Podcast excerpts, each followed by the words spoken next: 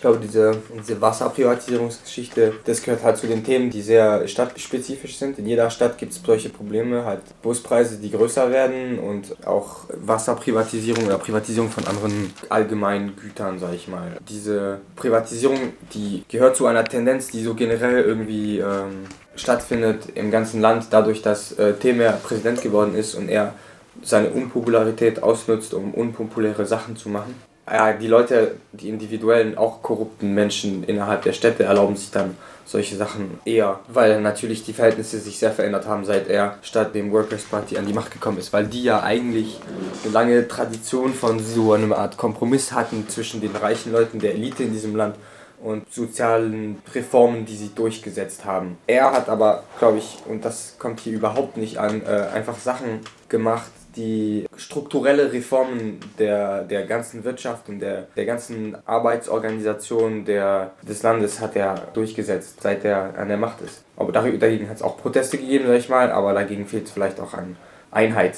Temer ist ja auch nicht selber gewählt worden. Wie kriegt er das praktisch hin, dass er diese Sachen, die er jetzt vorhat, beschließen lassen kann vom Parlament? Obwohl es ja eigentlich gegen das Programm der Workers' Party geht. Es geht halt darum, dass erstens sehr, sehr viele wichtige Leute hinter ihm stehen und an sich die gesamte Regierung in Brasilien so ein bisschen diese, diese Dilma Rousseff und diese Korruptionsskandale von sich wegschieben wollte. Und natürlich daran, dass die linke Partei jetzt sehr gespalten ist und sehr unorganisiert und sehr unvereint. Also das ist halt so passiert, dass lustigerweise ein Mensch namens Eduardo Cunha, also ein Typ, der äh, sehr wichtig in dem äh, Partido do Movimento Democrático, ich kann das auch nicht aussprechen, Demokratischen Bewegungspartei Brasilien. Und der ist halt sehr wichtig in dieser Partei und hat aber mit diesem, oder hat den Prozess von der Enthebung Dilma Rousseffs aus ihrem Amt sozusagen angefangen und vorangetrieben.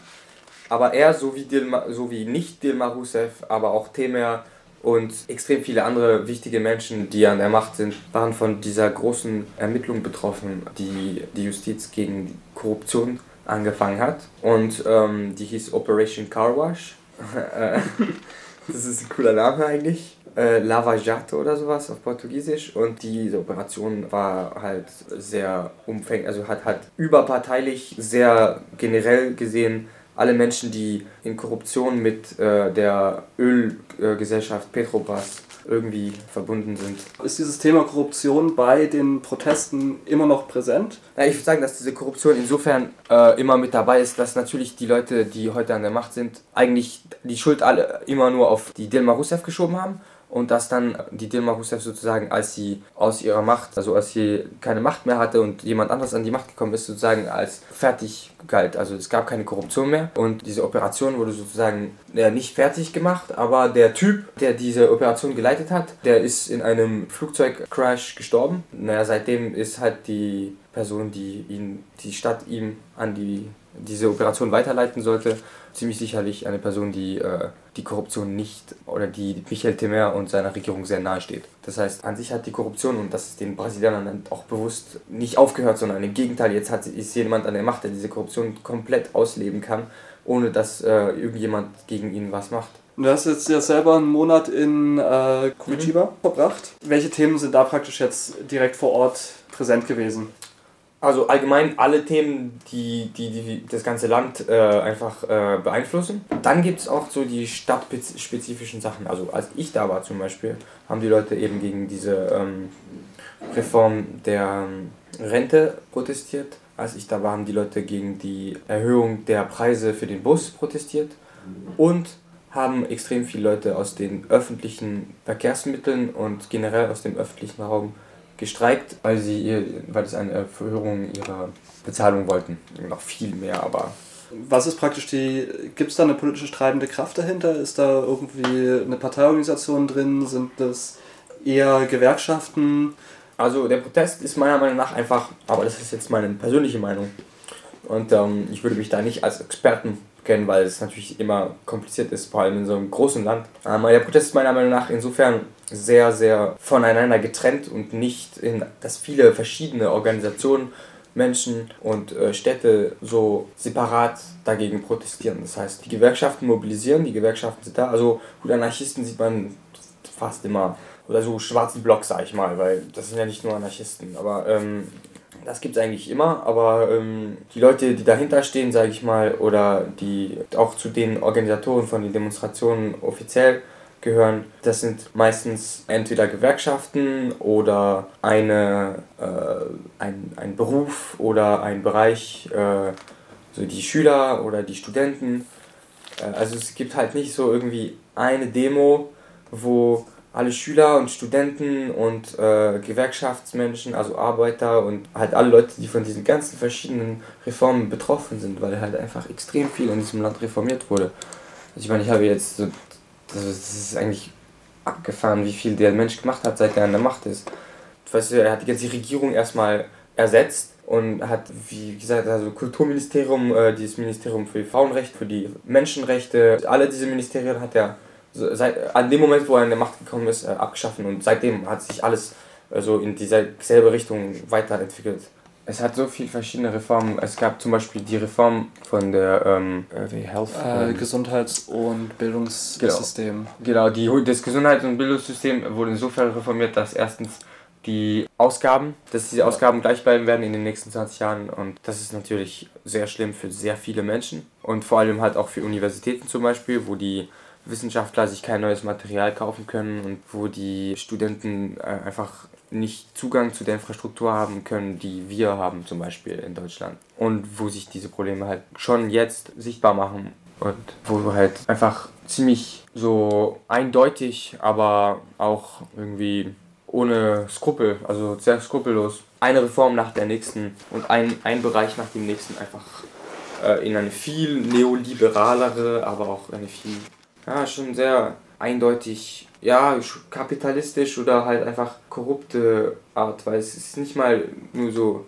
kapitalistisch, sondern halt einfach wie, wie halt die Verbindung zwischen den Unternehmen und den, der Regierung äh, viel eindeutiger wird und äh, also ja, man kann halt sehen hier im Februar 2017 hat er halt die, ähm, die Schulen reformiert und hat halt viel weniger äh, Kurse muss man machen, also äh, sind äh, Pflichtkurse. Also er hat die Anzahl an Pflichtkursen sozusagen drastisch verringert und also im Wesentlichen äh, eine Reduktion der Qualität der Bildung auch nicht ja. nur schlecht finanziert, sondern genau. auch man praktisch, dass das Bildungsniveau gesenkt wird. Richtig. Ähm, und, und, und dafür, also dagegen hat es auch massive Proteste gegeben. Darin, dagegen hat die ähm, Schüler auch ganz viel protestiert und haben ihre Schulen besetzt. Es waren mehr als 1000 Schulen besetzt und äh, überall auch in Curitiba waren Schulen besetzt. Gibt es äh, ist eigentlich seit seiner Machtübernahme im Wesentlichen irgendwie auch eine positive Erfolgsgeschichte, wo die Proteste wieder zu einer Rücknahme von der Reform geführt haben?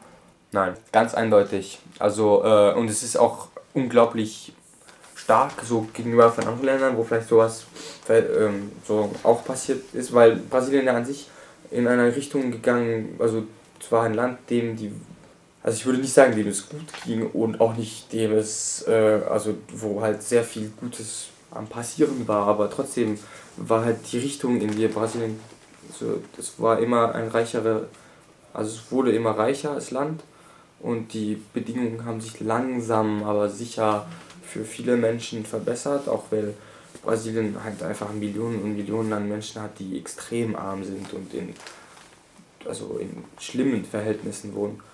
Das, das ist halt wirklich ein, ein Schritt nach hinten, also ein großer. Also das ist ziemlich ungewöhnlich, dass sowas passiert, weil es ist eigentlich wie ein Coup. Also es wird ja auch so genannt Golpe, also die Leute nennen den Thema Golpista und die ganzen Leute sagen halt einfach, das ist ein Putsch, weißt du, das ist zwar kein Militärputsch, aber es ist ein politischer Putsch sozusagen. Werden die Demonstrationen einfach praktisch genehmigt oder gibt es da massive polizeiliche Gegenwehr, um die klein zu halten? Ähm, also ich glaube, dass viele Demonstrationen auch nicht genehmigt werden, aber vor allem halt ja, dass die Repression der Polizei ähm, immer stark ist. Und dass die viel eindeutiger ist, als sie vielleicht hier sein könnte dass die Polizei halt die Leute fast immer reprimiert. Also ich glaube, als ich da war, gab es eine Demonstration, das war die Women's March, das war ja überall irgendwie am 8. März. 8. März. Und ähm, da gab es keine Repression von der Polizei, weil das auch eine sehr harmlose Demonstration war. Also es war eine schöne Demonstration, aber die war halt sehr harmlos so eingestellt. Aber so generell in den anderen Demonstrationen hat es extrem viel Repression gegeben, die ich gesehen habe. Was man so liest und äh, mitbekommt, äh, ja, auf jeden Fall wird alles sehr strikt behandelt. Ja, in der letzten Woche hat Brasilien nochmal in Schlagzeilen gemacht, weil die Polizeigewerkschaft den Kongress gestürmt hat. Ja. Und von der Kongresspolizei Richtig. niedergeknüppelt wurde. Ja. Ist vielleicht auch ein Ausdruck von dieser krassen Situation, dass praktisch ja. die Gewerkschaft von der Polizei anfängt, ja. Proteste gegen den zu machen, weil sie selber kaputt gespart Selbst werden. Die, also vor allem halt auch durch diese Pension, äh, durch diese Rentenreform. Also dass natürlich deren Rente nicht nach 30 Jahren Arbeit stattfindet, weil ja auch die Arbeit der Polizei in Brasilien zugegebenermaßen schwer ist, weil zwar aus ihrer Natur eine schlechte Arbeit, aber so in ihrem Inhalt eine schwierige Arbeit äh, ist. Und naja, wenn die jetzt nur noch mit 65 aufhören können zu, aufhören zu arbeiten und wenn die halt 30, nicht mehr nur 30 Jahre, sondern einfach bis sie 65 sind, arbeiten müssen. Und naja, das sind halt die Polizei. Also die Menschen, die allgemeine Bevölkerung hätte vielleicht mehr Schwierigkeiten da reinzukommen als die Polizei, weil natürlich die Polizei sozusagen die ist, die diese Menschen eigentlich verteidigt und die haben auch diese Menschen jetzt nicht so angegriffen, aber sie haben halt symbolisch sozusagen diesen Ort gestürmt und dafür gesorgt, dass an diesem Tag nicht weiter verhandelt wurde und äh, ja, also das war ein interessanter Moment eigentlich, äh, als die das gemacht haben. Da war ich auch in Brasilien. Wie würdest du einschätzen, dass sich der, die ganze Situation jetzt in nächster Zeit weiterentwickeln wird? Also ich habe das Gefühl, dass die Unzufriedenheit in Brasilien allgemein sehr stark steigt. Ich habe das Gefühl von der Straße her, von dem, was ich äh, um mich herum gesehen habe, dass auch viele Leute anfangen, das zum Ausdruck zu bringen. Du kannst halt auch überall Text sehen, wo steht Vorrat der mehr oder Leute geben Flyer out und so ein Zeug. Also das sieht man schon langsam aber sicher. Und ich glaube, es gibt auch einen Wille, der immer größer wird, einfach gemeinsam was zu tun. Und hoffentlich, also ich, naja, ist schwer zu sagen, weil natürlich beides passieren kann. Ups. Entweder die Leute bleiben halt trotzdem so äh, unzufrieden, aber auch frustriert oder hoffnungslos. Also die Leute sind ja auch irgendwie ähm, resigniert. Also zwar gibt es eine allgemeine Unzufriedenheit, aber es gibt auch eine allgemeine Resignation. Die Hoffnung ist halt, dass diejenigen, die bereits was auf die Beine gestellt haben und weiterhin versuchen, Sachen auf die Beine zu stellen, sich irgendwie zusammenfinden. Und daran wird auf jeden Fall gearbeitet. Also das ist die einzige Perspektive, die ich jetzt sehen würde. Natürlich wird dieser Typ nicht unendlich an der Macht bleiben. Irgendwann ist sein Mandat zu Ende und dann gibt es neue Wahlen. Frage ist, was werden die Leute wählen?